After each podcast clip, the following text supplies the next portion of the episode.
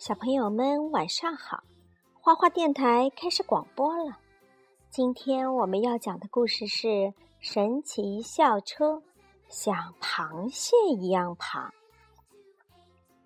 上卷毛老师的课可有趣儿了，他总是穿着有趣儿的衣服、有趣儿的鞋。这是什么？这是班上贴的那个宣传画，上面有海洋、森林、沙漠。这都是动物的不同的栖息地。妈妈，嗯，你看这小小金鱼多可爱呀！它上面喷什么呀？喷水花呢。对，蒂姆说，就连校车也很有趣儿。多罗西说，那可是辆神奇校车。最近我们一直学习的是，不同动物都有适合自己的栖息地。不过今天我们要去的地方是游泳池，游泳池。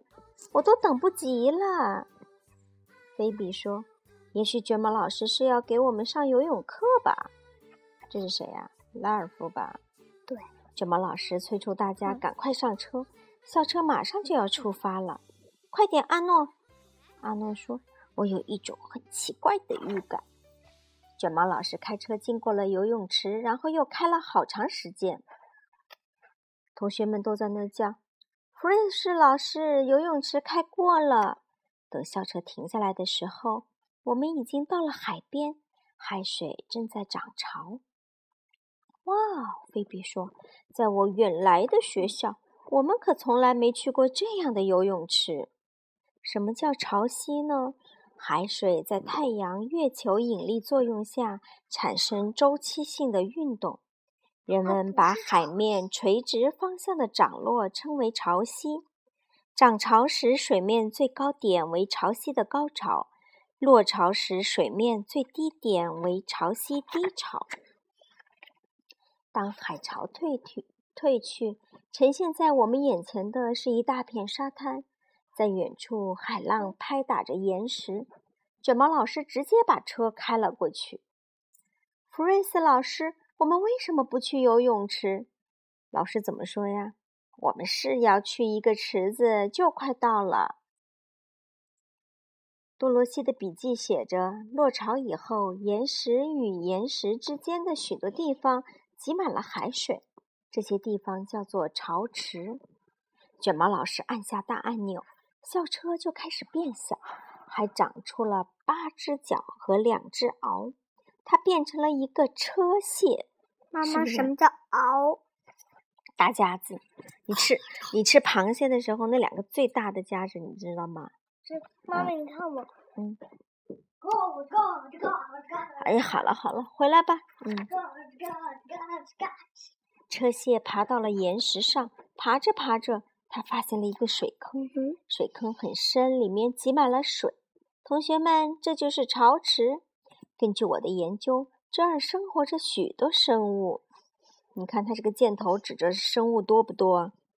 嗯，上面表面的有那个海棕榈、藤壶、贻贝，然后水下面有海葵、海星、海绵、海藻，对吧？在旁边的岩石上，我们发现一些贝壳样的东西。那是什么？旺达问。那是一种动物，叫做藤壶。卷毛老师说：“那就去看看吧。”蒂姆说：“那些贝壳动也不动。”阿诺说：“他们可能死了。”车蟹跳进了一个潮池里，一直来到了底部。卷毛老师让我们赶快下车。刚一走出校车，我们的身体也开始变了。我们变成螃蟹了。我们是寄居蟹。我们可以在水下呼吸，像鱼一样。螃蟹也有鳃。妈妈，你看，它它的大夹子里拿着一本书。他是谁呀？德罗西。他是不是特别喜欢学习的学霸？是吧？贝壳是寄居蟹的避难所。寄居蟹的身体是软软的，需要贝壳来保护它们的安全。它们最常寄居在海螺壳里。卷毛老师鼓励我们四处去逛逛。我们用前面的四只脚爬来爬去，后面的四只脚还是躲藏在壳里。快点，阿诺！旺达说：“嗯，我的壳好像有点紧。阿诺，放开点儿，别那么紧张。蒂姆说。这时，眼前闪过一道道阴影，连海水都被映成绿色的了。怎么那么像人的手指？多罗西大叫：“啊，有人在哪里？”多罗西仔细看了看，要我们不要担心，不是人的手指，它只是一种像手指一样的植物。听他这么一说，我们放心了。但是不一会儿又有麻烦了。潮水涌过来了，水流的力量很大。拉尔夫说：“我什么都看不清了。”蒂姆问：“阿诺哪里去了？”我们焦急的到处找阿诺，可找遍了所有地方都没有看见它。倒是发现周围发生了许多变化。哇，涨潮了，潮池里又生机勃勃了。海葵也打开了它的枝叶，贻贝也把壳打开了，还有什么呀？海星也到处在爬，是吧？妈妈，你看，这贝壳里面是什么呀？贝壳肉啊！旺达的笔记写着：“湿润的环境真好。海水落潮以后，生物们为了保持身体的湿润，会合上贝壳或者触须，防止水分流失。海水涨潮以后，动物们又舒展开来。”海水一下子涌了过来，有样东西从我们身边飘了过去。哇，是阿诺的壳！哦不，阿诺不会发生什么事了吧？我们四处搜寻，在我们的上方，海浪猛烈地拍打着岩石。刚才我们看见的那些贝壳，现在全打开了。啊，那些藤壶是不是想用它们的舌头来粘住我们？我研究过了，藤壶是用腿来捕获食物的。哦，我妈妈可永远不会让我用脚吃东西。实际上，那些长长的、直直的东西就是它们的腿，就是在那个藤壶的顶端长的，是不是啊？嗯，怎么了？藤壶是水母的一种。不对，藤壶是一种动物，它可以产生一种超级强力胶。它们用这种胶把自己牢牢地粘在岩石上，再大的波浪也不会将它们冲走。它只是看起来像水母，实际上它不是水母。水母，水母是软体的，对不对？半透明的。然后它那个藤壶不是透明，它是一层像贝壳一样的坚硬的壳，它粘在岩石上，然后它顶端有些那个长长的、直直的，像触须一样的东西，那是它的腿。妈妈，我明白了，它是。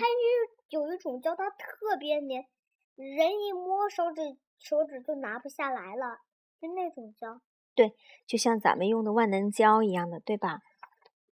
一个明亮带条纹的东西朝我们爬过来，是阿诺。阿诺，我们看到了你的旧壳。拉尔夫说。旺达问：“到底发生什么事儿？”阿诺回答：“原来那个壳太小了，我又找了个新的。”阿诺还挺能干的，是吧？他找了个跟他衣服衣服一模一样的。嗯，他找了一个很漂亮的颜色的壳。他的妈妈，你看他穿的衣服，你看，你看他穿的衣服啊，你看他穿的衣服，条纹的是吧？你看这个，它的壳也是这样的，是吧？啊，真棒！啊，寄居蟹搬家，随着寄居蟹的生长，它会感到外面的壳越来越小，它就会搬进一个更大的壳里。找到了阿诺，我们一起爬回车蟹里。一会儿的功夫，我们又变回原来的模样了。我们驶过海滩，看着海水渐渐退去。啊，那些藤壶肯定又把壳合上了，所以它们仍然能保持身体的湿润和完好。真庆幸我也完好的回来了。谁呀？阿诺。然后校车上写着什么？再见。我们高高兴兴回到学校。卷毛老师的课每次都能带给我们很多的惊喜，但潮池里的经历仍然令我们大开眼界。下一次旅行又会发生什么事儿呢？这是谁呀？多罗西。多罗西说：“卷毛老师又穿了件新衣服。”拉尔夫说：“嗯，上面画的是小恐龙。”那果果，你猜下一次我们会去哪？他们会去恐龙时代。哎，这是谁呀？小螃蟹跟着爬回来了。好了，给大家讲一个关于潮汐带的小知识。潮汐带呢是分层的，我们从一个海边岩石的最上面的那一层开始说。它叫浪见带，浪水、浪花会见到的一个地带叫浪见带。它通常呢是干燥的，啊，浪见带的下面呢是潮间带，潮间带是涨潮的时候是湿润的，潮间带的下面呢是中潮间带，半干半湿，对吧？中潮间带的再下面呢，就是低潮间带，它通常啊就是湿润的。